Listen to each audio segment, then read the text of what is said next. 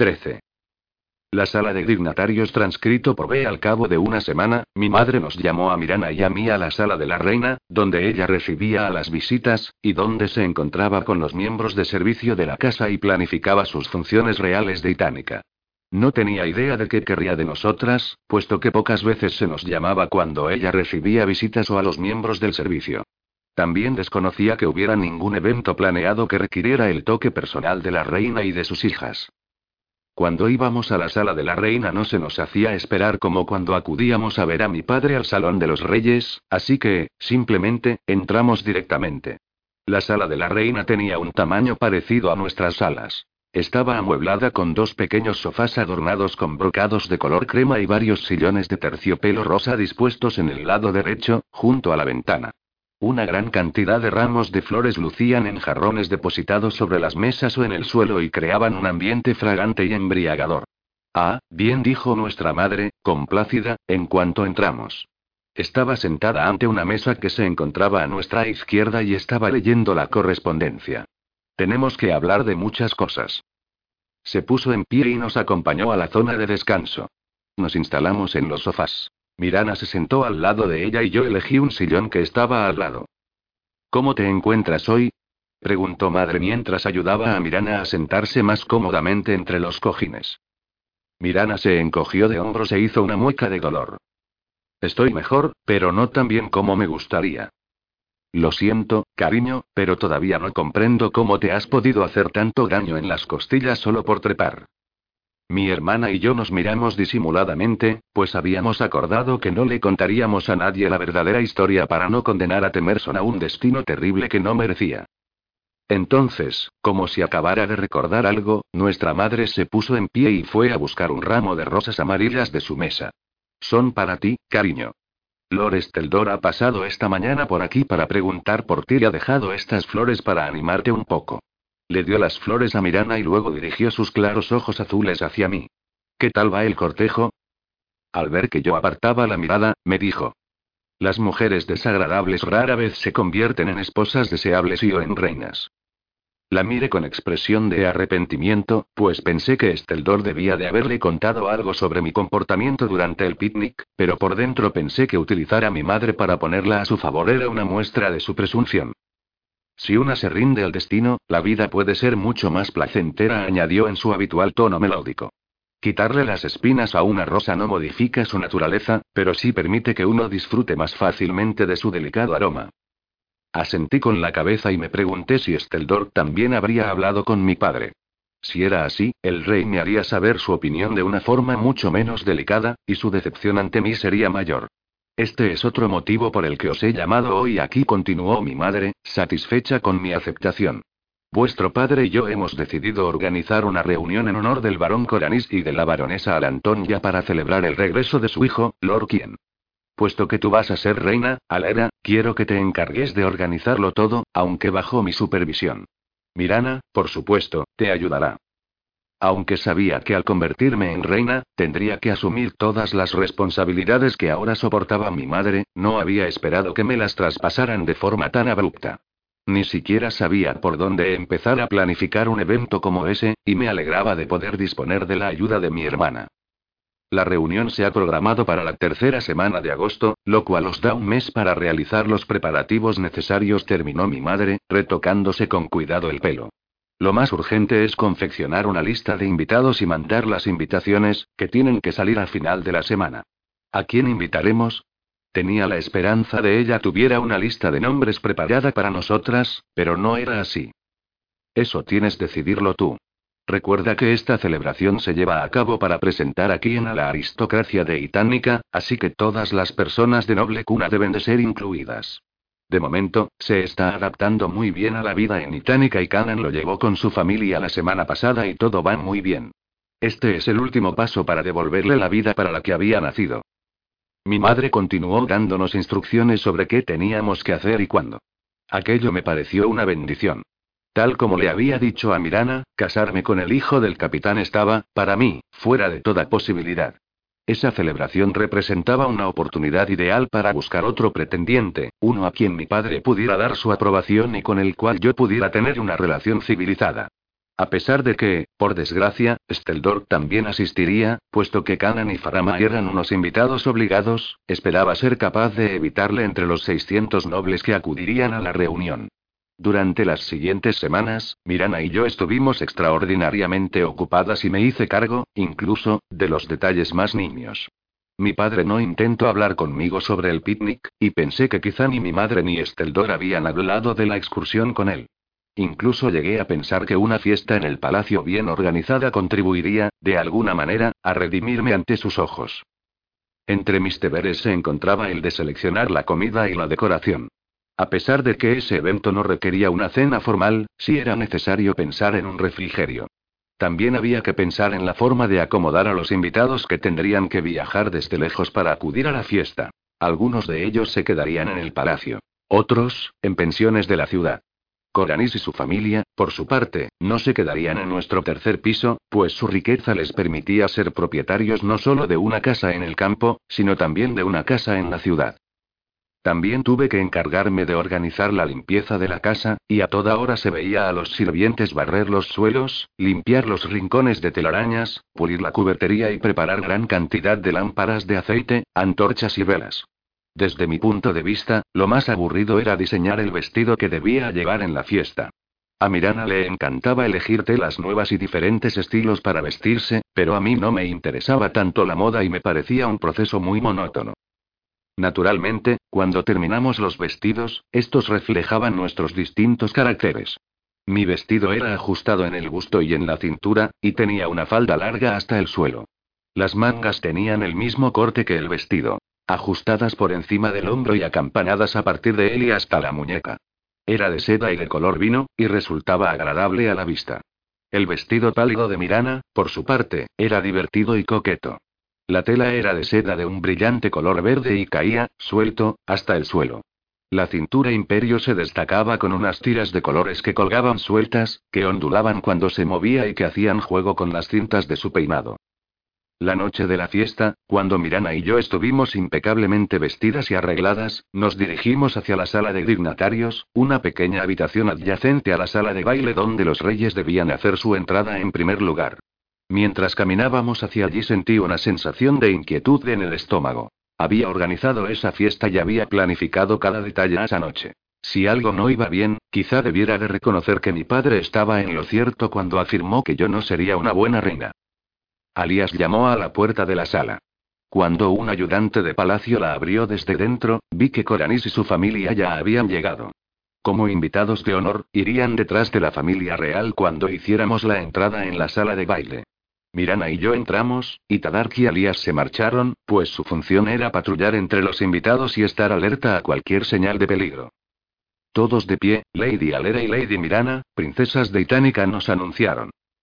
La baronesa Arantonia y sus hijas, que estaban sentadas en el sofá de brocado dorado al extremo de la habitación, se pusieron en pie, la baronesa llevaba un vestido de color turquesa con brocados que conferían a sus ojos azules un tono más verdoso, y llevaba el cabello, de un color dorado claro, recogido. El hermoso vestido de color oro pálido de Semari era de un diseño parecido al de su madre, pero con un corte más sencillo y más adecuado para una niña de 14 años. También llevaba el cabello recogido y adornado con unas pequeñas flores de colores pastel, que le daban un aire juguetón.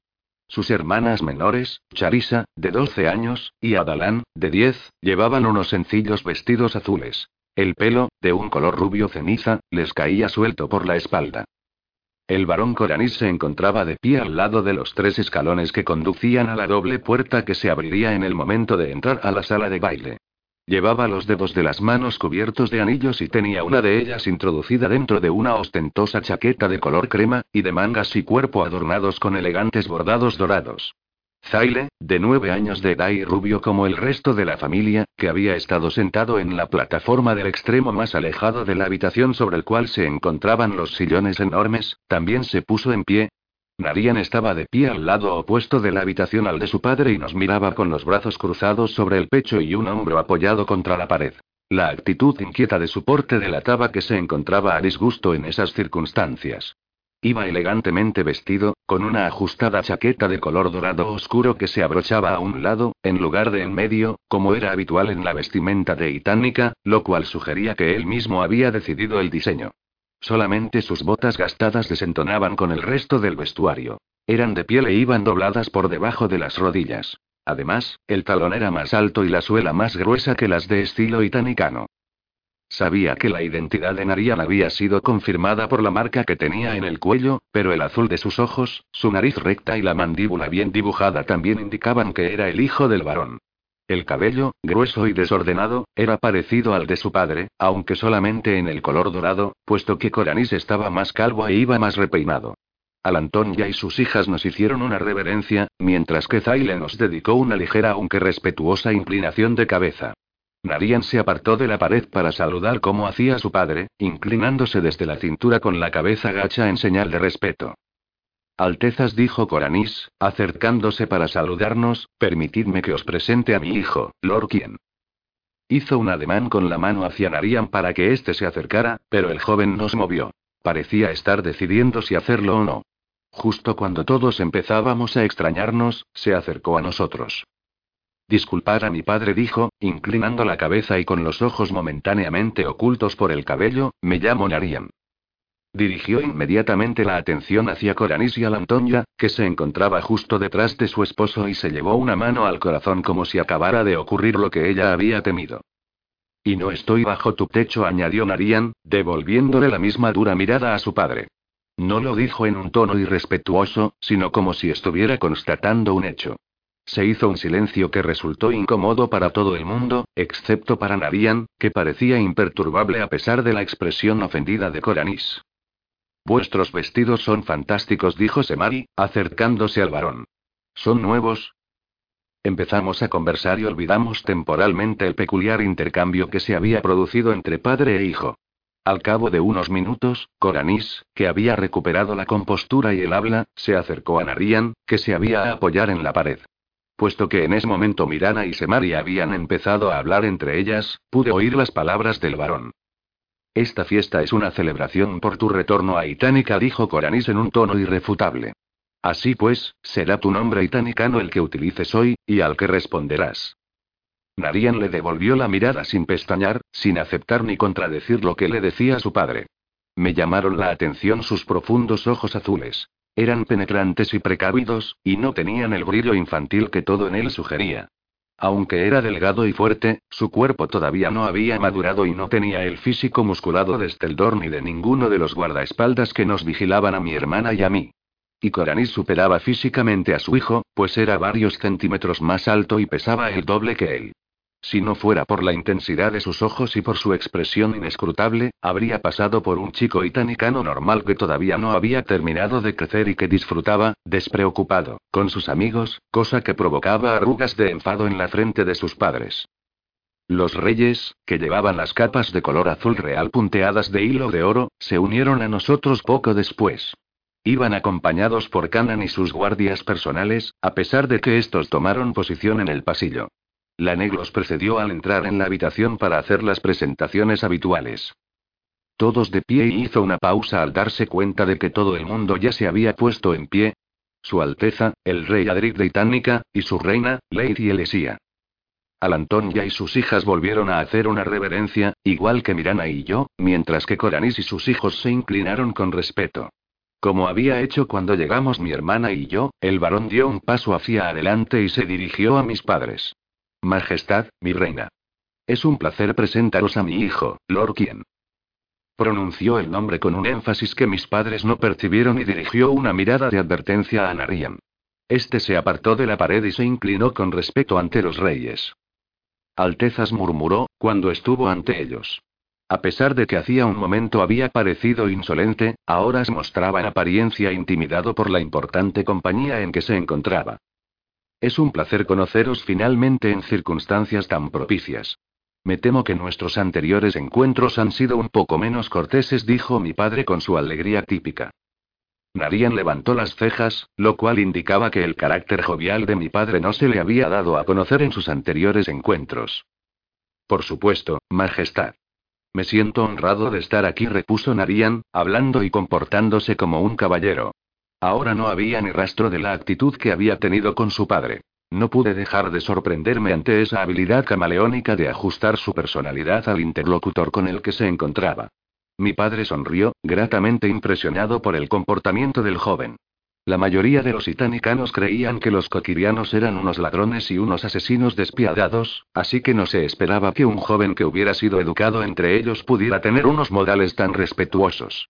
A pesar de que mi padre no era víctima fácil de ese tipo de ideas, en parte también creía que los coquirianos eran insufribles y había esperado menos de Narian.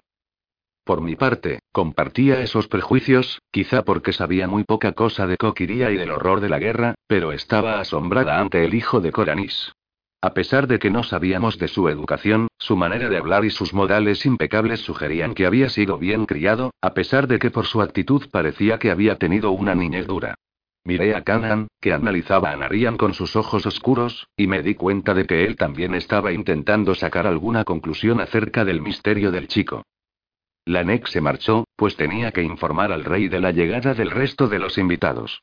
Mis padres tomaron asiento en la plataforma elevada que había en una esquina de la sala y continuaron conversando con el varón y la baronesa. Semari, Mirana y yo continuamos charlando mientras los niños más pequeños se sentaban en el sofá. Kanan se quedó en la puerta y dirigió toda su atención a Narian, que se había vuelto a apoyar en la pared. Deseaba hacerle preguntas a Semari sobre su hermano mayor, como aquel día en el mercado. ¿Había cambiado algo ahora que él ya vivía con ellos? ¿Había dicho algo más sobre su pasado? Pero me reprimí porque habría sido de mala educación preguntarle en ese momento, especialmente porque Narian estaba allí cerca. Al cabo de una media hora, Lanek volvió y el ayudante abrió la puerta para que los guardias de élite que estaban en el pasillo pudieran seguirnos cuando hubiera llegado el momento de entrar en la sala de baile.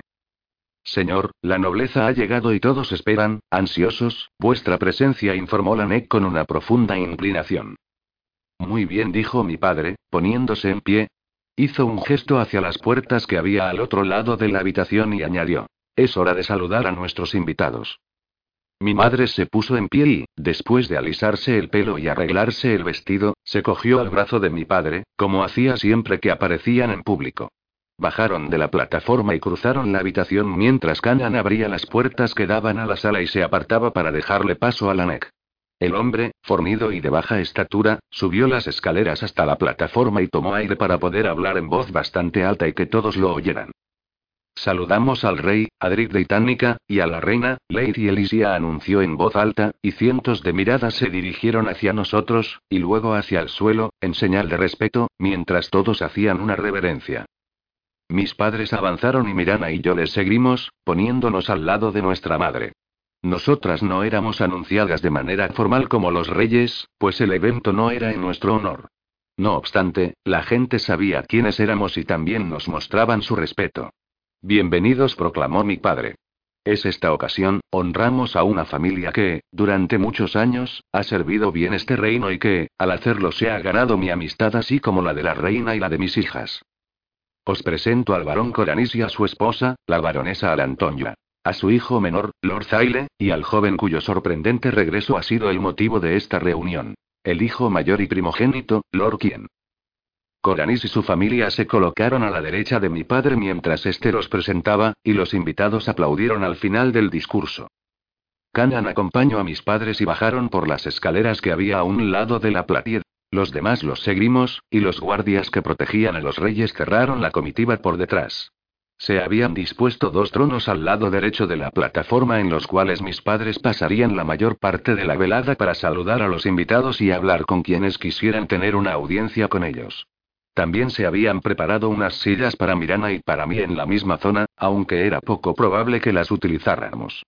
A pesar de que mi padre albergaba la esperanza, sin duda, de que yo esperara a Esteldor, estaba decidida a evitarlo y a mezclarme con los invitados para intentar por todos los medios encontrar otro pretendiente. Narian y su familia también se encontrarían entre la aristocracia, y se presentarían entre ellos de manera menos formal. Aunque los más jóvenes irían en busca de amigos. Esa noche se habían preparado dos mesas con refrigerios a ambos lados de la sala, y parte de la zona central estaba destinada a pista de baile. El espacio restante quedaba abierto para que la gente se reuniera y charlara. Puesto que el objetivo de la fiesta era dar la bienvenida a Narian en sociedad, los colores que predominaban en la habitación eran azul real y el oro de Itánica. Empecé a pasear por la enorme sala en busca de lo que mi hermana llamaba buenas noches, princesa Alera. Estás hermosa esta noche y últimamente hace un tiempo muy agradable. Incluso Mirana, que estaba mucho más obsesionada con los chicos que yo, se empezaba a cansar de ese torpe flirteo. Al final encontró la oportunidad de escapar a ver a alguien a quien conocía al otro lado de la sala, junto a una de las mesas con el refrigerio. Oh, mira. exclamó cogiéndome una mano y tirando de mí con emoción. Ahí está Temerson. Tengo que ir a hablar con él. Se pellizcó las mejillas para infundirles un poco de color y se arregló los rizos antes de salir corriendo hacia el tímido joven de 16 años. El chico, al ver que ella se acercaba, abrió mucho los ojos, como con pánico, y yo me pregunté si él se daba cuenta de que se estaba convirtiendo en la compañía favorita de mi hermana. Por desgracia para mí, la partida de mi hermana significaba que ahora tendría que enfrentarme a los invitados por mi cuenta. Me dirigí hacia mis padres para descansar un rato de los chicos que me rodeaban y vi a Esteldor a medio camino de donde me dirigía. Galen se encontraba, por supuesto, a su lado. Los dos estaban rodeados de chicas que reían y se ruborizaban a cada palabra que salía de sus labios. A pesar de que probablemente Esteldor estaba jugando con los sentimientos de las chicas para ponerme celosa, me sentía muy satisfecha de esa táctica. No me importaba con quién flirteara mientras se mantuviera lejos de mí. Miré hacia el gran grupo de gente que rodeaba a mis padres y cambié de opinión.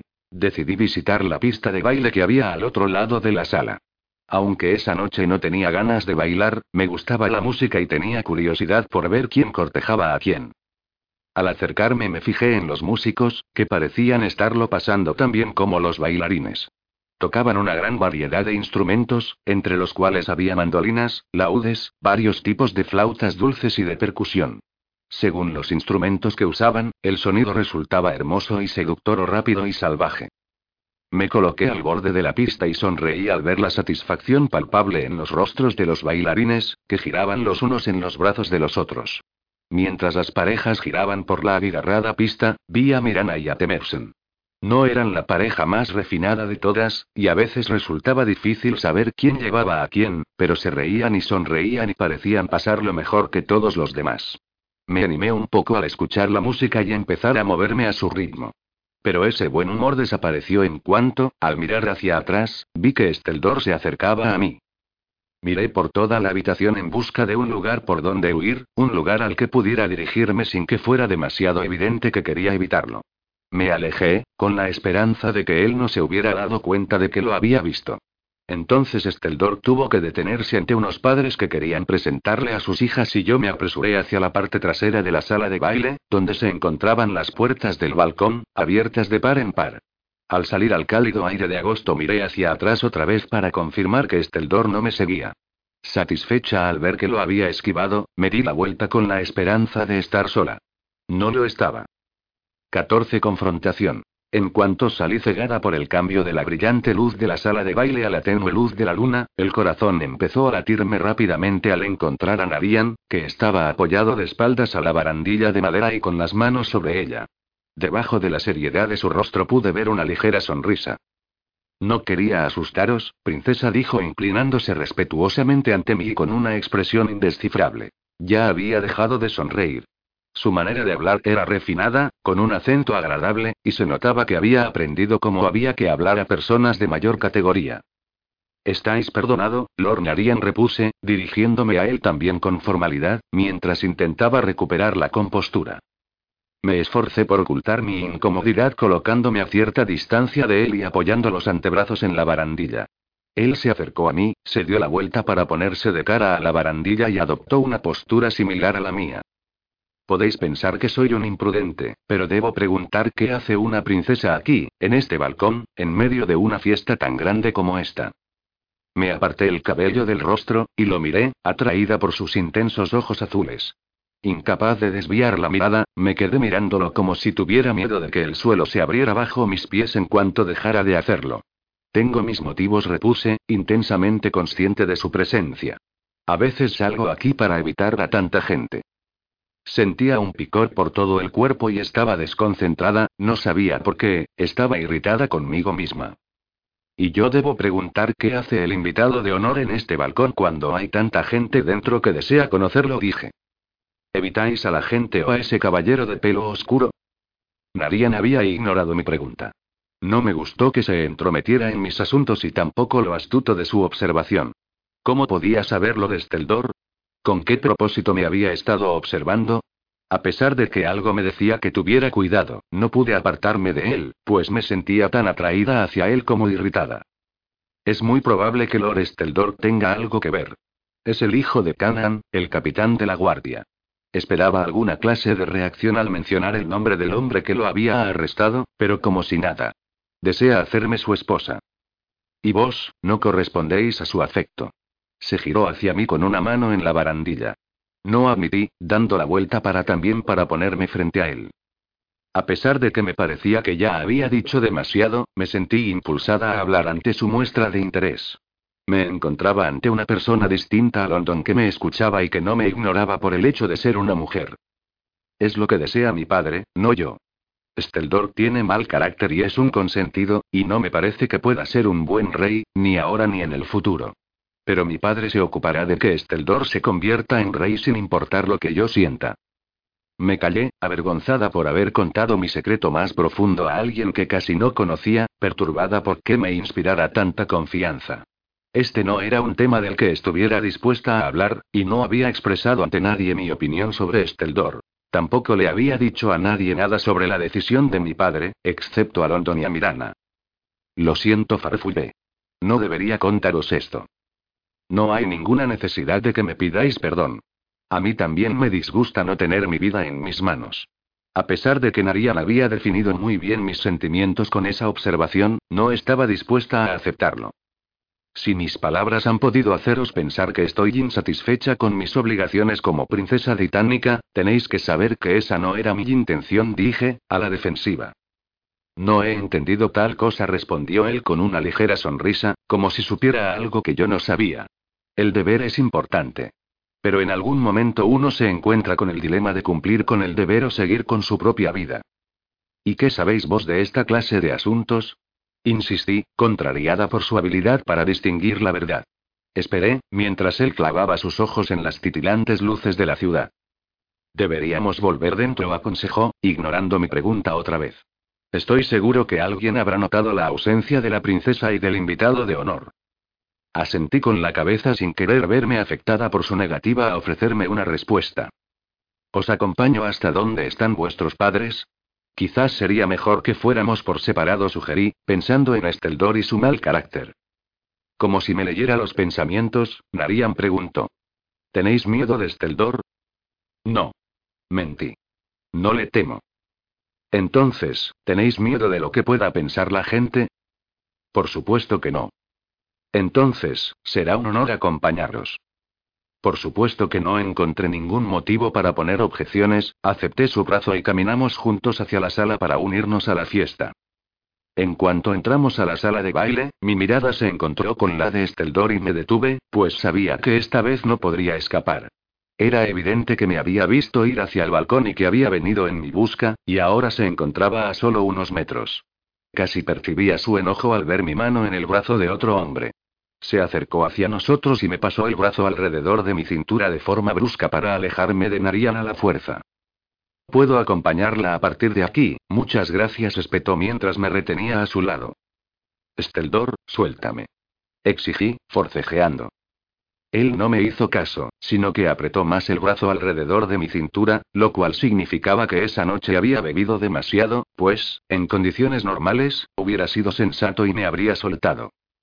A pesar de la práctica que tenía en ocultar sus emociones, Narian no puedo ocultar su desdén por el comportamiento de Steldor. Parece que la princesa Alera no aprecia vuestros avances, dijo con expresión amenazante. ¿Y quién eres tú para hablar en nombre de la princesa? replicó Steldor, mientras me empujaba detrás de él para quitarme de en medio. Ella lo ha dicho muy claramente, a pesar de que no le habéis hecho caso. No te metas en esto, Coquiriano gruñó Esteldor, dirigiéndole una morada amenazadora. La gente de nuestro alrededor empezó a mirarnos y todo el mundo se calló. Las charlas cesaron, y la atención se dirigió hacia Esteldor y Narian. ¿Se supone que eso es un insulto? preguntó Narian, sin sentirse ofendido en absoluto porque lo hubiera llamado Coquiriano. No, es una advertencia. Entonces considérame advertido. Esteldor avanzó hacia él con los puños apretados, pero Narian no se apartó. Miré a mi alrededor en busca de alguien que pudiera intervenir para evitar que los dos hombres se pelearan. No vi a nadie en las inmediaciones que pudiera ser de ayuda, pues los invitados estaban demasiado interesados en el altercado para pensar en ponerle fin. Los amigos de Esteldor Galen, Barit y Devan se habían unido al círculo de mirones y no tenían ningún interés en intervenir. Al contrario, sus rostros mostraban el dedeo de ver algo de acción. Por primera vez desde que se convirtiera en mi guardaespaldas, deseé que Tadark se encontrara ahí, pero inmediatamente cambié de opinión, pues sabía que su intervención solo ayudaría a empeorar la situación. Narian y Esteldor se encontraban ya a menos de 60 centímetros de distancia. Con intranquilidad pensé que quizá Esteldor iba a golpear a Narian. Era, por lo menos 10 centímetros más alto y mucho más musculoso que su oponente, lo cual me hizo pensar que Narian estaba en peligro. Que Esteldor fuera capaz de vencer a cualquier hombre titánica era un motivo más para temer por la seguridad del joven. Esteldor, ya es suficiente, supliqué, colocándome a su lado y agarrándolo del brazo. Venid conmigo, mi señor, y hablaremos, insistí tirándole del brazo para captar su atención. Esto no es necesario. Él se deshizo de mí con un gesto brusco y yo di un traspié, alarmada. ¿Qué sucede? dijo, burlón, indicando a Narian con un gesto de la cabeza. ¿Vuestro niño bonito no puede cuidar de sí mismo? ¿Necesita que una mujer lo salve? Esteldor diño la vuelta alrededor de Narian. Ahora estaba visiblemente enojado. Quizás es mejor que vayas a buscar a papá y a mamá antes de que te hagas daño, lo provocó. Esteldor le dio un empujón en el pecho, intentando echarlo hacia atrás, pero Narian aguantó el golpe. Esteldor lo miró con ojos encendidos por la rabia. Sabía que estaba a punto de estallar. ¿Has oído lo que he dicho? insistió, empujando a Narian con más fuerza. He oído lo que has dicho, pero quizá debería preocuparte más tu padre que el mío. Esteldor se quedó desconcertado y miró hacia la gente, como si de repente le preocupara que Canan pudiera encontrarse entre los espectadores, luego volvió a mirar a Narian a la cara, pero con el rostro ruborizado, pues el chico, de alguna manera, había descubierto unos de sus pocos puntos débiles. Me sentía enferma de preocupación, porque me di cuenta de que Narian era demasiado valiente y, o demasiado insensato. Por fin, vi a unos cuantos guardias que conversaban cerca de la pared oeste. Con ellos se encontraba Destari, y deseé fervientemente que se diera cuenta de la situación. Al cabo de un momento Destari miró en mi dirección e, inmediatamente, se alejó de los guardias y se acercó a mí. Era muy alto y veía por encima de las cabezas de la gente, así que observó la escena y aceleró el paso. No sabía cómo había empezado la pelea, ni qué estaba sucediendo exactamente, pero vio a Esteldor, y todo el mundo en el ejército conocía el fiero carácter del comandante. He dicho que te apartes. Gritó Esteldor. Narian adoptó una postura de lucha. Colocó los dos antebrazos a la altura del pecho y avanzó un poco el pie izquierdo. Entonces Esteldor utilizó toda la fuerza del cuerpo para empujarlo, pero Narian lo empujó con facilidad. Por instante, Steldor se mostró atónito, pero inmediatamente apretó los puños para golpear a su oponente. Por suerte, Destari se interpuso entre ambos justo en ese momento y puso una mano sobre el pecho de Steldor para detenerlo. Este no es lugar para una conducta como esta, lo amonestó con voz profunda y poderosa. Steldor apartó la mano de Destari para volver a lanzarse contra Narian, pero el guardia de élite lo sujetó firmemente por el brazo. Apártate de mi camino exigió Esteldor, fulminando a Destari en una mirada en la que se concentraba toda su ira. Le dio un fuerte empujón en el hombro. Si eres inteligente, no volverás a hacer esto, lo advirtió Destari, que lo miró con sus ojos negros y brillantes. Esteldor dio un paso hacia atrás y, al hacerlo, miró hacia Destari. En ese momento vi que su determinación se había debilitado. A pesar de que su rabia no había disminuido, tenía el rostro pálido. Me di cuenta de que estaba mirando a Canaan, que se encontraba justo en la parte exterior del círculo de gente que nos miraba. El capitán, de porte contenido y amenazador, debió de haber percibido que había problemas y se había acercado a ver qué sucedía. Debía de haber llegado cuando Destar y ya había hecho su aparición. Supuse que Canan había dejado que él manejara a Esteldor para que éste no tuviera que sufrir la humillación de recibir una reprimenda de su padre en público. Necesitas tranquilizarte, soltó de estar y con la mandíbula apretada y sin levantar el tono de voz. Vete. Es una orden. Mi exaltado pretendiente le dejó una última y amenazadora mirada al guardia de élite, hizo una señal a sus amigos para que todos fueran con él y todos salieron como un vendaval de la sala de baile. Pensé en la reacción que Esteldor había tenido ante su padre. Conociendo como conocía el estatus y el carácter de Canaan, comprendía perfectamente que no hubiera querido oponerse a él. Canaan era un hombre de acción con una gran seguridad en sí mismo y una gran capacidad de decisión. Se le conocía por su fuerte carácter, a pesar de que lo controlaba mucho mejor que su hijo. No conocía a ninguna persona que no se sintiera, de una manera o de otra, intimidada por el capitán de la guardia, y Esteldor había crecido bajo su influencia. Canan tenía una gran habilidad para conocer a las personas, y era impensable que se dejara seducir por los encantos de su hijo. Además, Esteldor tenía que lidiar con que Canan fuera, además de su padre, su superior militar. Sabía que no iba a tolerar ninguna falta de respeto.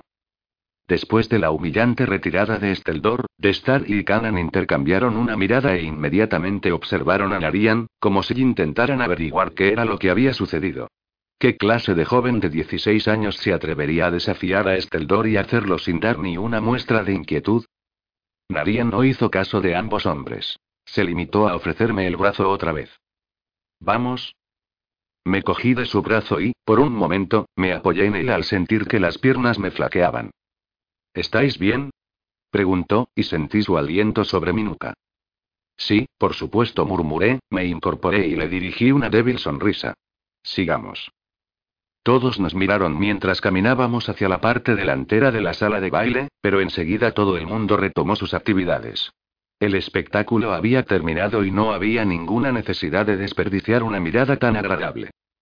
Cuando llegamos a la zona donde mis padres recibían a la gente, yo ya había recuperado la compostura, así que le di las gracias a Narian. Coranis y Alantonia se encontraban cerca, e inmediatamente le hicieron una señal a su hijo para que fuera con ellos.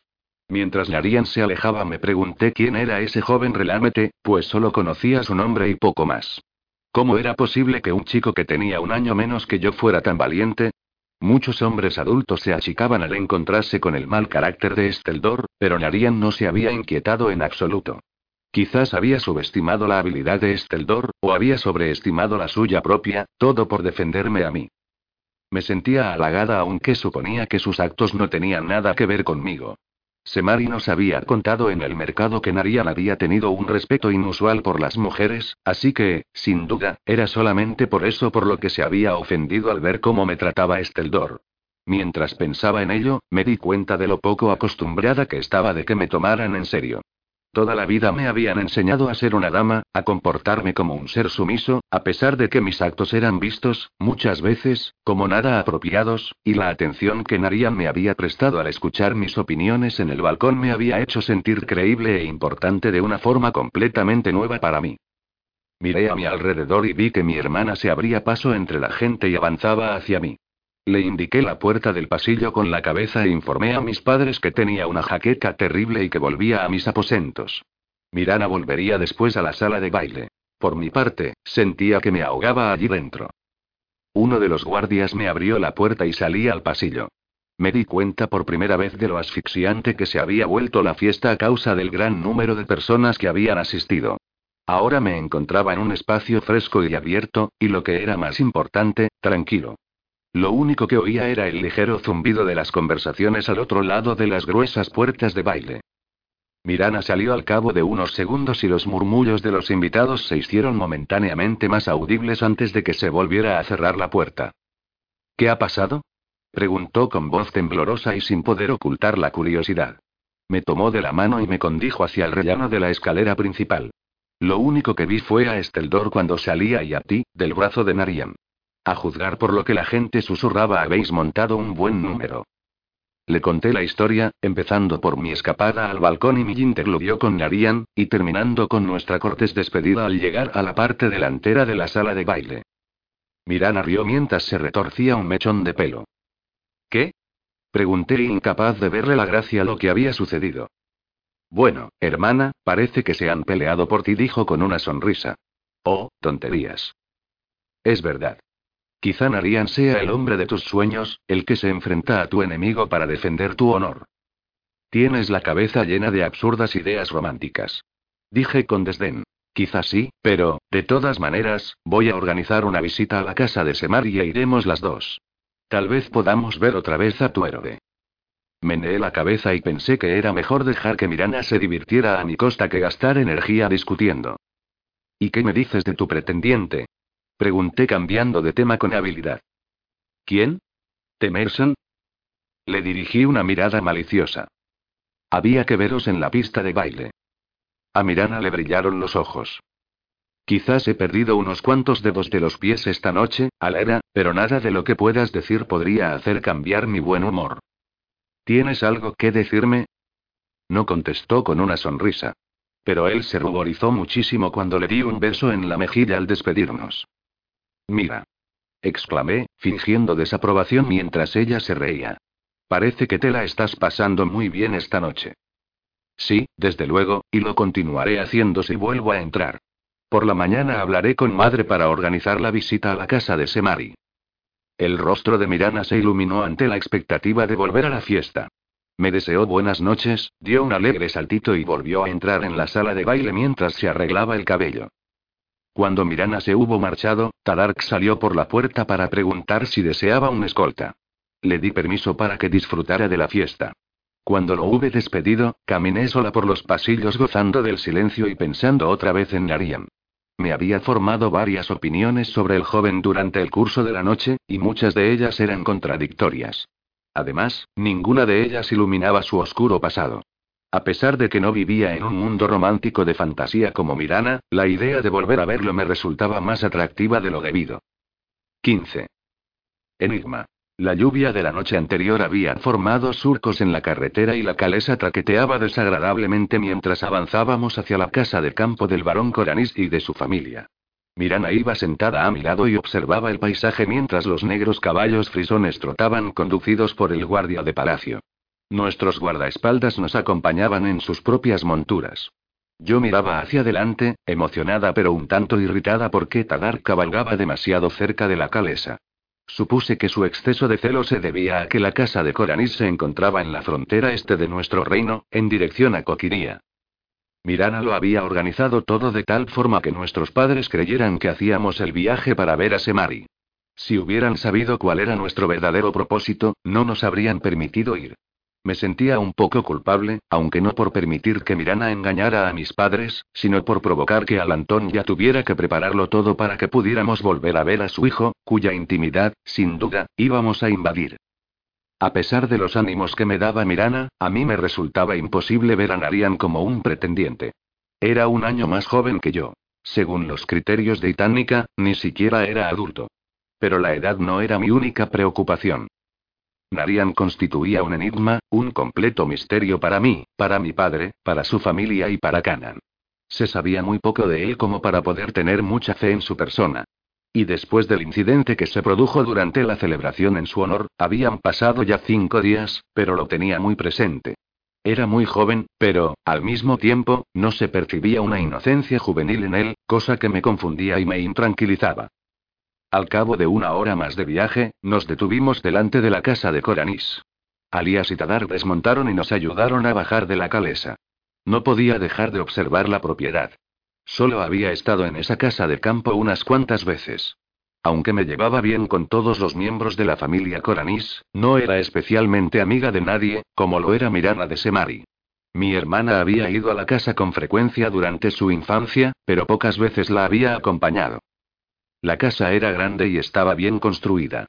Tenía dos pisos de altura y se levantaba sobre unos cimientos de piedra. Las paredes estaban hechas de adobe y cañas, forradas de madera y todas las habitaciones tenían ventanas con cristales.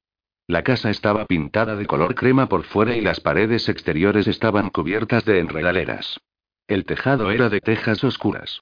El césped que rodeaba el camino de piedra que conducía a la puerta era de un vivo color verde. Todavía no había acabado de verlo todo cuando Semari salió corriendo por la puerta principal y llegó hasta nosotras. Nos hizo una reverencia. Luego, dejando toda formalidad de lado, empezó a parlotear con mi hermana. Al cabo de unos minutos, Alantón ya salió de la casa seguida por Charisa y Adalán, que permaneció detrás de su madre mientras esperaban a que nos acercáramos. Altezas dijo, saludándonos con una rápida reverencia. Sus hijas pequeñas la imitaron. Alantón ya nos invitó a entrar en la casa y a sentarnos en el salón, exquisitamente decorado, y pronto empezamos a charlar de cosas triviales. Al cabo de media hora, un sirviente entró para anunciar que iban a servir el té, y Alantón ya nos informó de que íbamos a tomarlo en el patio de atrás. Mientras nos acompañaba hasta el otro extremo de la casa, pasamos por varias habitaciones lujosamente amuebladas que hacían evidente la riqueza de Coranís. Mire hacia atrás buscando a Mariam por última vez cuando salimos por la puerta trasera de la casa, pero sin ningún resultado. Había esperado verlo, pero, al parecer, no estaba en casa. En el verde y blando césped vimos, delante de nosotras, una pequeña mesa redonda preparada para seis personas. Un gran arce la protegía del sol. A pesar de que los días todavía eran cálidos, se hacían más húmedos a medida que nos acercábamos al final de agosto, y esa tarde hacía un poco de frío. Al sentarnos a la mesa eché un vistazo por el terreno del varón. A mi derecha, debajo de un cielo libre de nubes, se extendían unos campos enormes. A mi izquierda y por delante de mí, el terreno se elevaba hasta un bosque. Me maravillé ante la sin par belleza de ese lugar. Continuamos charlando de cosas triviales. Charisa y Adalán no dijeron ni una palabra. Posiblemente tuvieran miedo de cometer algún error de protocolo. Felicité a Alantón ya por la belleza de su casa y le pregunté por la propiedad. ¿El varón es el propietario de toda la tierra que hay entre la casa y el bosque? Sí respondió Alantonia, que dio un sorbo a su té. Lord Coranis es propietario de más de 100 acres, la mayoría para cultivo. Heredó parte de la tierra, y parte la recibió como regalo del rey. El resto, la compró pero también posee parte del bosque. Cuando tomó posesión de la tierra por primera vez, contrató a unos cuantos habitantes del pueblo para que cortaran árboles e hicieran caminos para poder transitar a caballo. Ahí es donde se encuentra ahora, cabalgando con quien y Zaile. Asentí con la cabeza. Ahora comprendía a qué se debía la ausencia de Narian, pero no pude evitar sentirme abatida. Después de todo, habíamos ido allí para verlo a él. Cuando terminamos el té, Alantón ya hizo una propuesta. Semari, quizás os gustaría ir a caminar por la orilla del río. Hace una tarde muy agradable, y un paseo os sentará bien. Buena idea. Aceptó Semari con alegría, y tiró de la mano de mi hermana para que se pusiera en pie. No está muy lejos del inicio del bosque, y es tan bonito. Mirana y Semari se alejaron de la casa seguidas por Alías, y yo me quedé un momento más con nuestra anfitriona para darle las gracias. Ha sido un placer, dijo a la Antonia, que se puso en pie y me dedicó una reverencia. Luego pidió a sus hijas pequeñas que la acompañaran al interior de la casa. Me apresuré a seguir a las chicas.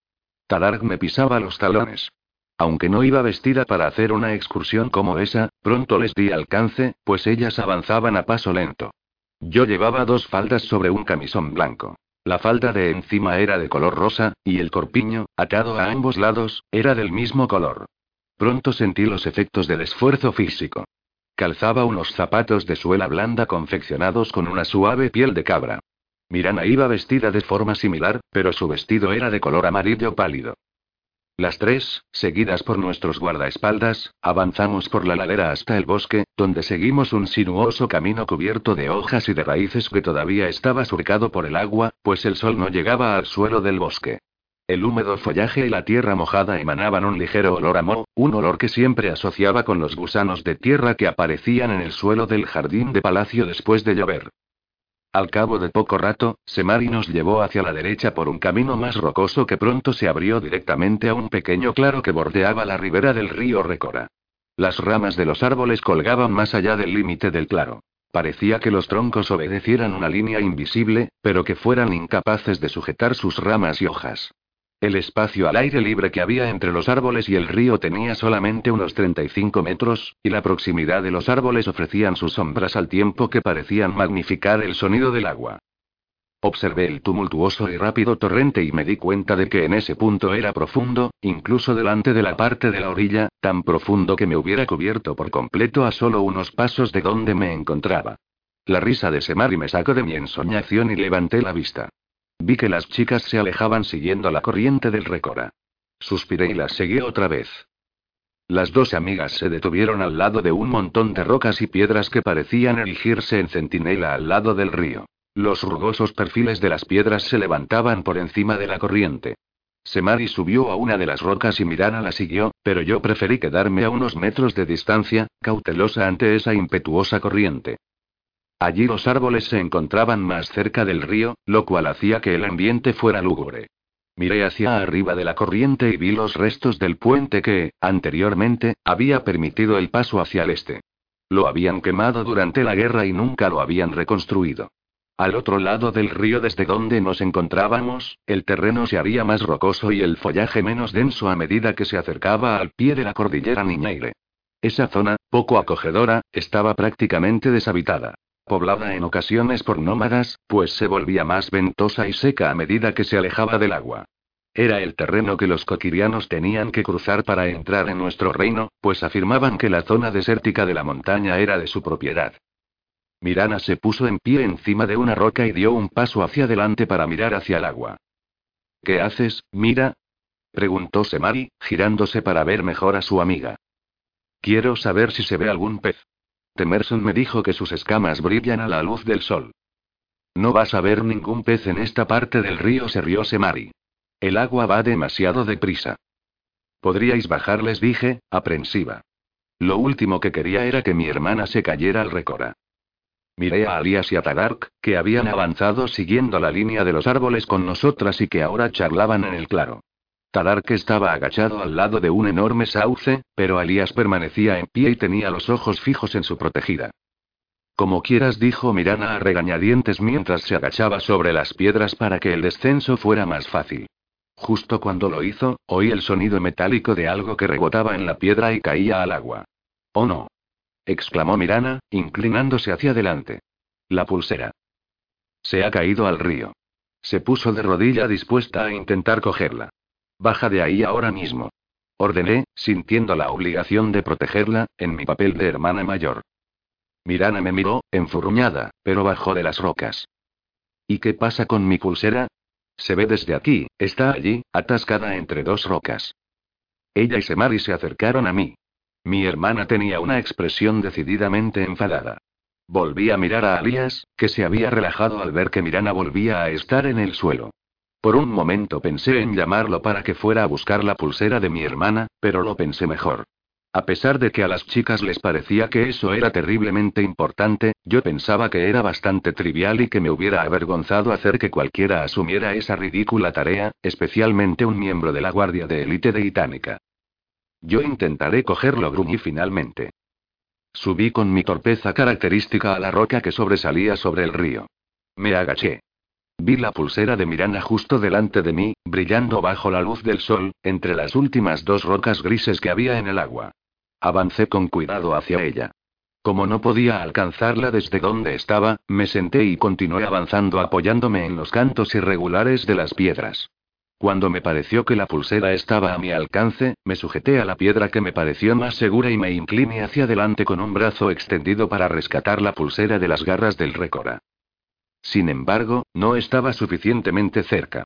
Esbocé una mueca de frustración y me solté un poco de a piedra para ganar unos centímetros. Entonces todo sucedió muy deprisa. Solo había aire entre mis dedos. Mis brazos se movieron como si fueran independientes de mi cuerpo, intentando desesperadamente agarrarse a algo, pero no había nada a lo que sujetarse y no pude evitar caer en la espumosa agua. Primero un hombro y después las caderas y las piernas. Oí a lo lejos un chillido, de Mirana o de Semari. El agua ya me entraba por la boca y no me permitió emitir un grito similar al suyo. El torrente se arremolinaba a mi alrededor, amenazando con engullirme del todo, mientras tosía y movía brazos y piernas, presa del pánico y completamente segura de que iba a ahogarme, justo cuando la corriente estaba a punto de arrancarme de las piedras del suelo, sentí que un par de fuertes brazos me arrastraban hasta la orilla. Mi vestido, ahora empapado y extraordinariamente pesado, parecía no querer abandonar las aguas del río, pero eso no amedrentó a mi salvador. Extrañamente, el primer pensamiento que me vino a la cabeza mientras tosía y luchaba por llenarme los pulmones de aire fue que London había aparecido y me había salvado. Cuando pude empezar a respirar con mayor facilidad, miré el rostro del hombre en quien me apoyaba y me embargó una conmoción tan intensa como la que acababa de sentir al caerme al río. Narian. Narian me había sacado del río. No sabía que estaba ahí, pero, de alguna manera, estaba suficientemente cerca para llegar hasta donde me encontraba a tiempo de salvarme, sin caer él al agua. ¿De dónde y? Farfullé, incrédula. Bajaba por el camino, dijo, saltando de las rocas. Os vi caer. Cuando me ofreció la mano, Alias lo apartó a un lado y me puso en pie. Era evidente que el guardia de élite me había visto caer al agua, pero no estaba suficientemente cerca para ayudarme. Narian debía de haberse encontrado realmente muy cerca para haber podido cogerme antes de que la corriente del río me arrastrara. Mucho más cerca que ninguno de mis guardaespaldas y, definitivamente, más cerca de lo que quedaba camino. ¿Estáis bien, princesa? preguntó Alias en tono ansioso. ¿Os habéis hecho daño? Estoy bien, le aseguré, a pesar de que mi corazón continuaba latiendo con fuerza, pues me daba cuenta del grave peligro del que acababa de escapar. Pero fingí que temblaba por el frío del agua. Mirana y Semari, que se habían abrazado mutuamente como si tuvieran miedo de caerse al río, corrieron hacia mí. Mirana me abrazó al ver que estaba viva, y luego ella y Semari empezaron a reír de alivio. Incluso yo tuve que reír un poco al pensar en mi poco elegante entrada en el agua. Mirana empezó a escurrirme el agua del cabello y Alias me ofreció su jubón. A pesar de que se quedó solamente con la camisa blanca como abrigo, insistió en que me lo pusiera para entrar en calor. Miré mi falda. Estaba arrugada y empapada, y entre sus pliegues se había acumulado la tierra tras haberme arrastrado por encima de las rocas. Miré a Narian y vi que también tenía la camisa y el pantalón mojados por haberme sujetado. Alias también miraba a Narian, aunque su expresión era mucho más desconfiada que la mía. Me di cuenta de que la situación debía de resultar confusa para él y para Tadark, que se había quedado unos pasos alejado, demasiado tembloroso para acercarse, yo era, después de todo, responsabilidad suya. Ambos habían sido entrenados para reaccionar en cuanto cualquier mirada desleal se dirigiera hacia la familia real, y a pesar de ello un joven de 16 años les había pasado desapercibido. Además, ese chico acababa de salvar la dignidad, tal vez la vida, de una de sus protegidas. ¿Qué sucede ahí? preguntó una voz de hombre. Coranis, sin aliento y seguido por Zaile, salió de entre árboles, procedente del camino. Al encontrarse con la escena abrió mucho los ojos, asombrado. Dios santo, princesa Alera exclamó. ¿Qué le ha pasado a vuestro vestido? Miró a los que se encontraban a mi lado y frunció el ceño ver el estado de la vestimenta de su hijo. Caí me apresuré a decir, haciendo un gesto con la mano hacia el río. Nar, ¿quién me ha salvado? Miré a Narian para ver cómo reaccionaba ante el nombre con que me había referido a él, pero su rostro era inescrutable. Le estoy muy agradecida. Deberíais volver a la casa sin más demora, ordenó Correins, a pesar de que mi estado lo hacía obvio. Seguro que tenemos algún vestido para que os podáis cambiar. Miró a Narian y concluyó, de forma autoritaria. ¿Quién y yo os acompañaremos? A él también le irá bien cambiarse de ropa. Gracias por vuestra ayuda, pero, por favor, no quiero que esto arruine la tarde a todo el mundo, declaré con educación pero con firmeza. No me he hecho daño en absoluto, y no hace falta que me escoltéis hasta la casa, pues la baronesa estará allí para ayudarme. Preferiría que descansarais en lugar de tener que molestaros más. Oh, por favor, papá imploró Semari, quédate un rato más. Tú y Zayle acabáis de llegar. Coranis permaneció indeciso un momento. Recordé que Semari me había contado que su padre tenía que vigilar a Narian. Probablemente preocupado por el hecho de que su hijo caminara por el bosque con la princesa británica, se giró hacia Lías. El guardia de élite hizo un gesto afirmativo con la cabeza y él dirigió una sonrisa indulgente a su hija. Supongo que me puedo quedar un rato, anunció el varón. ¿Quién? Tú volverás a casa con la princesa Alera y su guardaespaldas.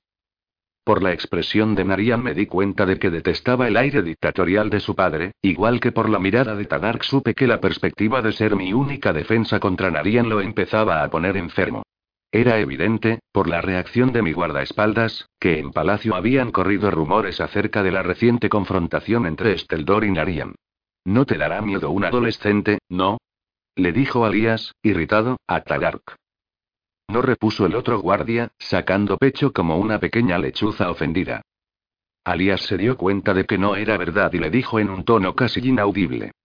Por Dios, Tadark, ni siquiera va armado. ¿Cómo, siendo tan cobarde, entraste en la guardia de élite? No dejaba de sorprenderme cómo Tadark era capaz de irritar a las personas más tolerantes. Era casi imposible enojar al capitán segundo, pues tenía un carácter muy amable, pero él lo había conseguido sin ningún esfuerzo. Ven, Tadark interrumpí, para evitar que la conversación se tornara más tensa. Me gustaría volver dándome un poco de prisa. Mi guardaespaldas se ruborizó, pero se adelantó para abrir la marcha y yo lo seguí. Me preguntaba dónde estaría Narian, pues había desaparecido en cuanto Coranis le había dicho que se fuera, aunque dudaba que lo hubiera hecho por obedecer sin más. Quizá no le gustaba el grupo que nos habíamos reunido en el claro, o tal vez no le apetecía en absoluto acompañarme. Cuando llegábamos al final del estrecho sendero que llevaba hasta el camino principal, vi que Narian estaba apoyado en un árbol, esperándonos. El joven se colocó a mi lado y Tadarg lo miró con desconfianza. Se llevó la mano a la empuñadura de la espada y se quedó detrás de nosotros para vigilar mejor la conducta de Narian. Caminamos por entre los árboles sin decir palabra. Tenía muchas ganas de hablar con él, pues nunca en la vida me había sentido tan intrigada por una persona, pero él parecía estar a gusto con el silencio. Los únicos sonidos eran el roce de mi vestido y de mis zapatos en el suelo. Narian avanzaba con agilidad. Yo me recogí la falda del vestido para que mis movimientos fueran más libres, pero no sirvió de nada. Deseaba salir del bosque. Por la luz del sol que se filtraba hasta el camino me di cuenta de que la arboleda era cada vez menos tupida y recé para no caerme antes de llegar al final del camino. ¿Siempre os vestís así? Narian se había detenido 15 pasos por delante de mí para ver si lo seguía. Lo miré como si acabara de soltar un montón de blasfemias. Estaba asombrada de que hubiera hablado. Normalmente el vestido está más limpio, repuse, mirando mi desordenado atuendo y apartándome el pelo mojado de la cara.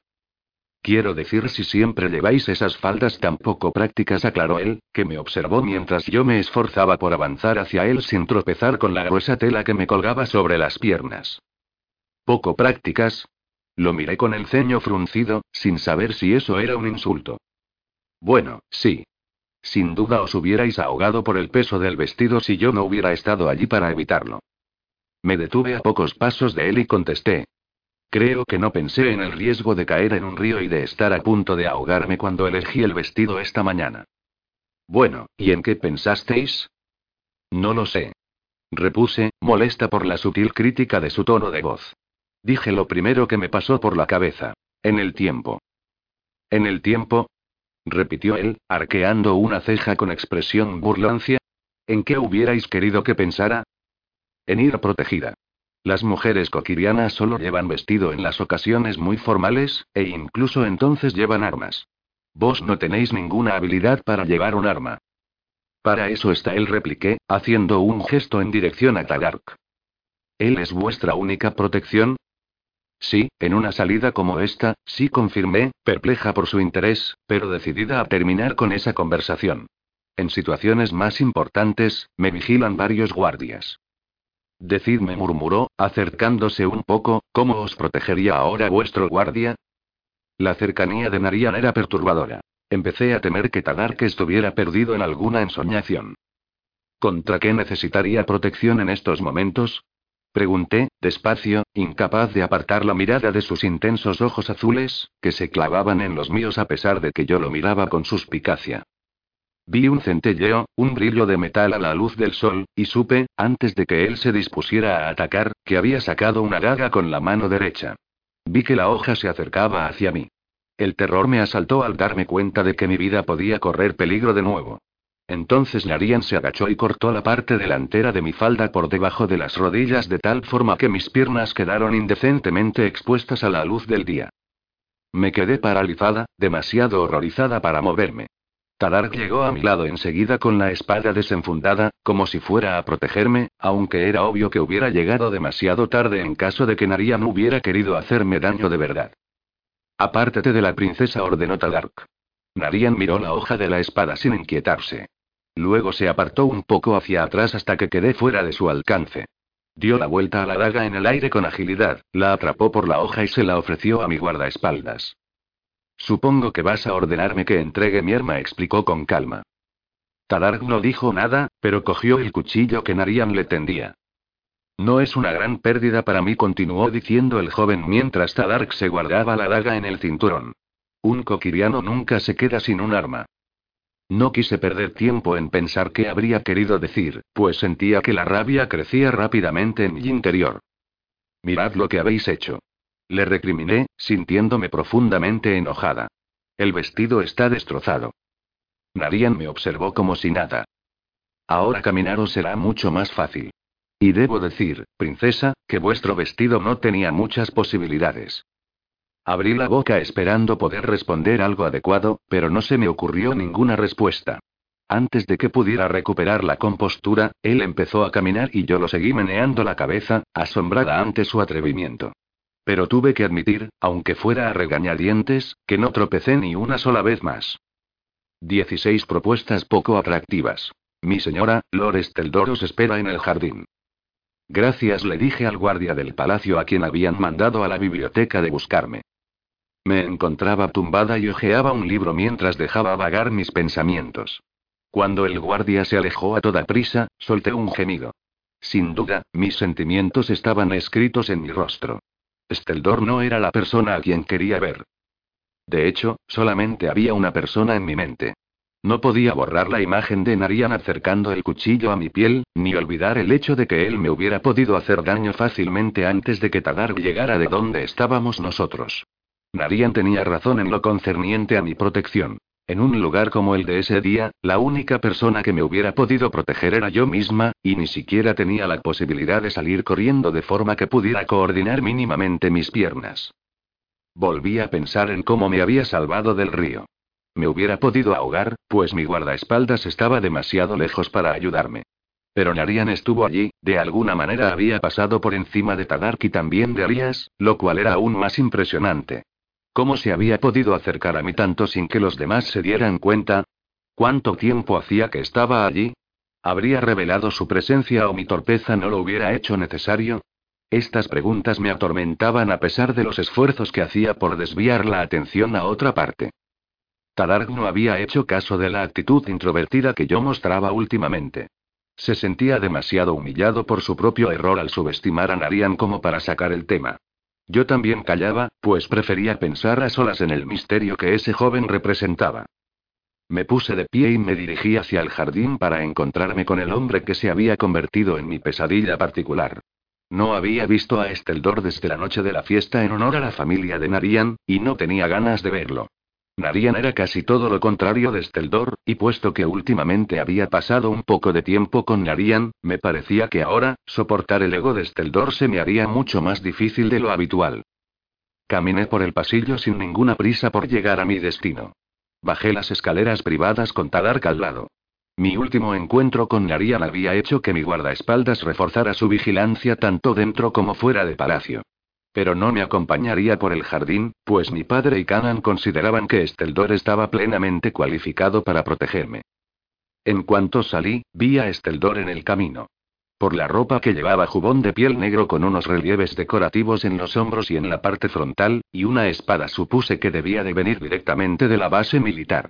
Al acercarme vi que en la mano izquierda llevaba un ramo de flores blancas que inmediatamente identifiqué como pertenecientes al jardín. Era evidente que se trataba de un añadido improvisado. Hoy estáis especialmente radiante, princesa Alera dijo y se inclinó y me besó la mano de la forma habitual. Seguramente esperaba que la fórmula aduladora que utilizaba con otras chicas tuviera un efecto tranquilizador sobre mí. Alargó la mano con que sujetaba el ramo. Estas flores son insulsas en comparación. Deseé soltar un bufido, pero lo reprimí y acepté el regalo a regañadientes. ¿Qué quieres, Esteldor? Pregunté sin tacto alguno. No podía olvidar su desagradable actitud de hacía una semana. Quizá deberíamos hablar. Hizo un gesto con la mano indicando el camino. Prefiero que no. Su rostro se ensombreció en cuanto oyó mi negativa. Me di cuenta de que sabía lo que yo estaba pensando. No me lo estáis poniendo fácil. ¿Y por qué debería poneroslo fácil? De verdad, Alera dijo, en tono burlón y profundamente condescendiente, no es posible que creáis que mis actos durante la celebración en el palacio fueron injustificados. Admito que quizá me sobrepasé un poco, pero no podéis decir que mi enojo no tuviera justificación. ¿Y qué lo justifica, exactamente? Pregunté, apretando la mandíbula. No quería que saliera indemne después de ese comportamiento hacia mí. Debéis dejar atrás esos juegos infantiles. Me amonestó, pasándose una mano por el pelo oscuro. Sabéis muy bien que os estoy cortejando. ¿Podíais pensar que yo reaccionaría de otra manera? Que os dejéis ver con otro hombre no cambia el hecho de que nos vamos a casar. Ya es hora de que lo aceptéis y de que empecéis a comportaros de forma adecuada. Me quedé sin saber qué decir, pues era la primera vez que el tema de la boda aparecía en una conversación entre nosotros. Ambos sabíamos de las expectativas de nuestros padres tenían, así que nunca habíamos necesitado hablar del tema. Se daba por entendido, o por lo menos Esteldor lo daba por entendido, que en el futuro nos casaríamos. Mi opinión era bien distinta. Pues este no es el tipo de propuesta que había deseado, repuse, dirigiéndole una mirada fulminante. Él suspiró, frustrado. ¿Queréis que me arrodille ante vos, Alera? ¿Es eso? Si eso hace que veáis las cosas tal como son, lo haré gustosamente. Eso no será necesario, pues solamente conseguiríais ensuciaros las rodillas y oír una respuesta que no os gustaría. Sin pensar en las consecuencias, añadí. Creo que sois vos quien tiene que dejar atrás la idea infantil de que todo ha de suceder siempre de la manera adecuada para vos, porque la verdad es que ni las expectativas de mi padre ni las de mi madre y mis hermanas pueden obligarme a casarme con vos. Para que os podáis casar conmigo, Lord Esteldor, yo deberé decir sí, y no lo voy a hacer. Blandí el ramo de flores ante su rostro y añadí. Lo único que siento es que estas flores hayan tenido que morir en vano. Le tiré el ramo contra el pecho, me di la vuelta y me alejé del camino con una sonrisa triunfal. Al entrar en palacio vi que el mismo guardia que me había informado de que Esteldor me esperaba estaba hablando con Talark.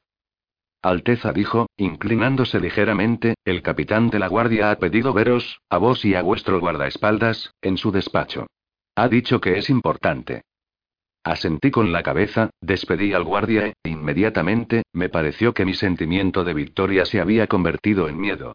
Canan nunca me había hecho llamar y no podía imaginar por qué querría hablar conmigo ahora. ¿Tendría algo que ver con el cortejo de su hijo? ¿Tendría que añadir el nombre de Canan a la lista, cada vez más numerosa, de personas a las que había decepcionado? A London, a mi padre, a mi madre, a Esteldor, atravesamos la sala del rey y entramos en la sala del trono para dirigirnos hacia el despacho del capitán de la guardia, que estaba al lado de la antesala. En cuanto entramos en la habitación de Canaan, vi a Alias de pie en la parte posterior de la habitación, pero Mirana no se encontraba allí. El mobiliario del despacho era oscuro e imponente, igual que él. Armas de todo tipo colgaban en las paredes o se exhibían en armarios con puertas de cristal. En la pared había un mapa Titánica y, al lado, un mapa donde aparecía el río Récora entero y donde se veían los reinos vecinos al igual que el nuestro. Al sur se encontraban los reinos de Gouran y Emotana, al otro lado del río Récora. Al oeste de nuestro reino se encontraba el lago Resaré, alimentado por un afluente del río principal, que marcaba el límite con el reino de Saterat. Sentí un escalofrío involuntario al ver el reino de Coquiría, que se encontraba en las altas tierras desérticas de las montañas Niñeire, al norte y al este de nuestras fronteras. Canan, en su calidad de comandante del ejército de Itánica, tenía que ser el hombre más ocupado de todo el reino, puesto que los jefes de las cinco divisiones del ejército respondían directamente ante él. El mayor que estaba a cargo de la unidad de reconocimiento, Cade, en calidad de sargento de armas, que dirigía a la guardia de la ciudad. El coronel, que era el jefe de la academia militar, y los diversos comandantes de batallón que dirigían las fuerzas armadas. Además, la guardia de élite del rey, que se encargaba de la defensa de la familia real, también estaba bajo la dirección de Canan. London, Alias, Destar y los que tenían rango de capitán segundo eran los militares de más alto rango por debajo del capitán de la guardia. Canan estaba sentado tras su austero y pesado escritorio de roble, y estudiaba unos pergaminos. Detrás de él y a su izquierda había un armario que tenía la puerta abierta con una gran variedad de armas. Una segunda puerta, que conducía a la sala de guardia por la escalera principal, permanecía cerrada. Canan levantó la cabeza en cuanto entré, pero no se levantó. Por favor, sentaos, princesa Alera dijo haciendo un gesto hacia las sencillas sillas de madera que había delante de su escritorio. Mientras me sentaba, Tadark se colocó a mi derecha, y Alías, a mi izquierda. Ninguno de ellos se sentaba en el despacho del capitán, a pesar de que había varias sillas libres. Canan no perdió el tiempo en charlas de cortesía. Tadark ha informado de los sucesos ocurridos durante vuestra visita a la casa de campo del barón Coranís, hace dos días. Me ha informado de que habéis hablado con Nariam. ¿Qué clase de conversación tuvisteis? Me sorprendí ante ese interés, pero decidí responder de todas formas a sus preguntas, aunque me sentía un poco indecisa. Hablamos de mis ropas, que él calificó de poco prácticas. Decidme más. Dijo que debería ser capaz de protegerme a mí misma, que pensaba que la protección de Tadark era, miré a mi guardaespaldas, sin decidirme insuficiente. El guardia se removió, inquieto, pero permaneció callado. Me dijo que las mujeres coquirianas llevan vestido solo en ocasiones formales y que siempre van armadas. Canan reflexionó un momento sobre mis palabras y luego cambió de tema. Habladme de la daga. ¿Visteis dónde la llevaba escondida? No dije, sintiendo no poder aportar más información. Solo la vi en su mano. Canan no pareció decepcionado por mi respuesta. ¿Se os ocurre algo que pueda ser necesario que yo sepa? Esas palabras me hicieron sentir la esperanza de que el interrogatorio estuviera a punto de acabar. Me concentré un momento y recordé una cosa de la que no me había dado cuenta del todo en aquel momento, pero que ahora se me hacía evidente. Le dijo una cosa muy extraña a Tagar cuando le ofreció la daga.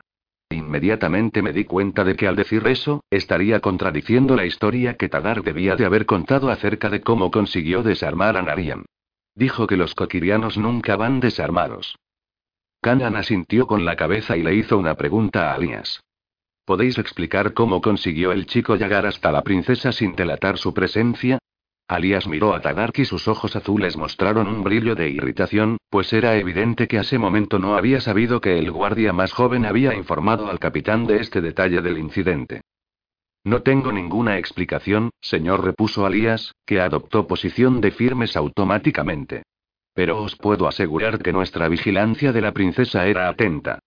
Solo conozco a una persona que hubiera sido capaz de hacer esto, y que debería estar en el puesto que Tadark ocupa ahora.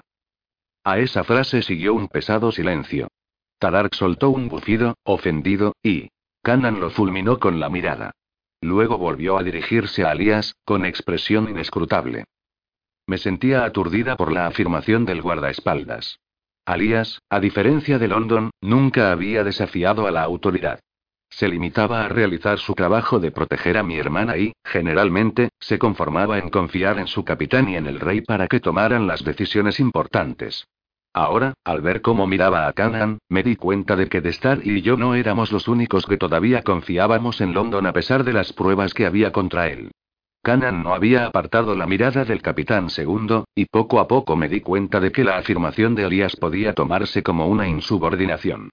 Justo cuando empezaba a temer las posibles consecuencias, el capitán volvió a dirigir su atención hacia mí y dejó pasar el desafío de su subordinado.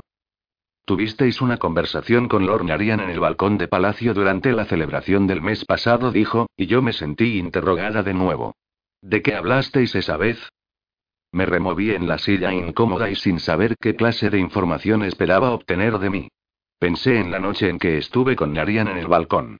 Nada de lo que habíamos hablado era asunto de Canaan, pero estaba demasiado intimidada para decirle tal cosa. Justo cuando decidía que sería mejor confesarle todo lo que podía, recordé que esa noche le había contado a Narian que desaprobaba la actitud de Esteldor. Bueno, empecé, intentando encontrar la manera de no dejar bien a las claras mi opinión sobre su hijo, hablamos sobre la importancia del deber. Canan frunció el ceño un momento, como pensando que podía habernos hecho hablar de ese tema. Comprendo. Seguid. Me dijo que le desagradaba sentir que no era dueño de su vida. Miré hacia el suelo y clavé mis ojos en mis zapatos. Si Kana notó mi incomodidad, supo disimularlo. Interesante. ¿Dijo alguna cosa más? Sí, que en algún momento yo tendría que escoger entre cumplir con mi deber o vivir mi vida. Kanan me fulminó con la mirada, por lo que me apresuré a añadir. Después de eso, se ofreció a acompañarme dentro. No continué, pues todo el mundo sabía qué había sucedido a partir de ese momento. Se hizo un largo silencio mientras Cannan se sumía en sus pensamientos sin hacer caso de cómo pudiera sentirme yo. Me sentía humillada. ¿Le parecían inadecuados al capitán mis encuentros con Narian? Quizá compartía la opinión que Esteldor tenía de mi conducta, tal vez también creía que debía de tomarme más en serio mis responsabilidades y dejar de perder el tiempo charlando con chicos de 16 años. Empecé a juguetear con las arrugas de mi falda, deseando desesperadamente que terminaran las preguntas. Entonces Canan volvió a hablar. Quiero que volváis a visitar a Narian y a su familia a su casa de campo varias veces durante el mes que viene. Me informaréis de todo lo que os diga sobre Kokiria y de cómo fue criado allí. Esa inocente petición o, mejor dicho, esa orden directa, me perturbó. ¿Estáis sugiriendo que espíe para vos? Pregunté con un nudo en el estómago. No contestó, sin inmutarse por mi pregunta. Solo quiero que os relacionéis con él y me contéis toda la información que él os ofrezca. No estaba nada contenta con esa idea. No quiero traicionar su confianza, me atreví a decir aunque sabía que mi intento de persuadir a Canan sería inútil. El capitán permaneció en silencio un momento, como si decidiera si tenía que darme una explicación. Al final habló en tono tranquilizador. Debéis comprender que Naria os ha contado más acerca de su pasado en esos dos breves encuentros que a nosotros en todo este tiempo. Para que podamos confiar en él necesitamos saber más cosas de su vida en Coquiría. ¿Quién le crió? ¿Cuál ha sido su formación? ¿Cómo averiguó su verdadera identidad? Ahora el tono de Canan se hizo insistente y me miró directamente a los ojos. Debemos descubrir todo lo que podamos sobre su pasado. Parece que se muestra muy abierto con vos, y es nuestro deber aprovechar esta situación. Asentí con la cabeza. Me sentí infantil por haber intentado discutir con él. Cannan se puso de pie y se apoyó con las manos en la mesa de madera después de apartar los pergaminos a un lado. Luego se dirigió a nosotros tres en un tono que no admitía réplica. Nadie, excepto nosotros tres y el rey, conoce este plan, y nadie más debe saber de él. Dirigiéndose a mí, continuó. Podéis invitar a la princesa Mirana cuando volváis a visitar a Narian. De hecho, para evitar sospechas, os recomiendo encarecidamente que lo hagáis. Pero ella no debe conocer vuestro verdadero propósito. Kanan miró a Alias e hizo una pausa para dar más énfasis a lo que acababa de decir. Eso es todo, terminó, y se incorporó del todo. Ahora, os podéis retirar. Me puse en pie. Tadark y Alias se dieron la vuelta para acompañarme hasta mis aposentos. Había tenido muy poco trato con el capitán de la guardia ese momento, y me sentía impresionada por la gran autoridad que había mostrado, incluso ante un miembro de la familia real. Tenía una confianza en sí mismo muy distinta a la de su hijo.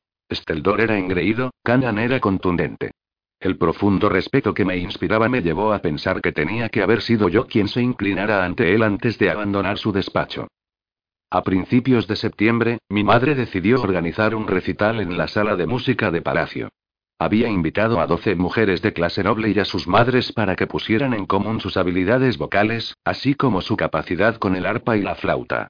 Mirana, al arpa, iba a ser una de las jóvenes que demostrarían su virtuosismo.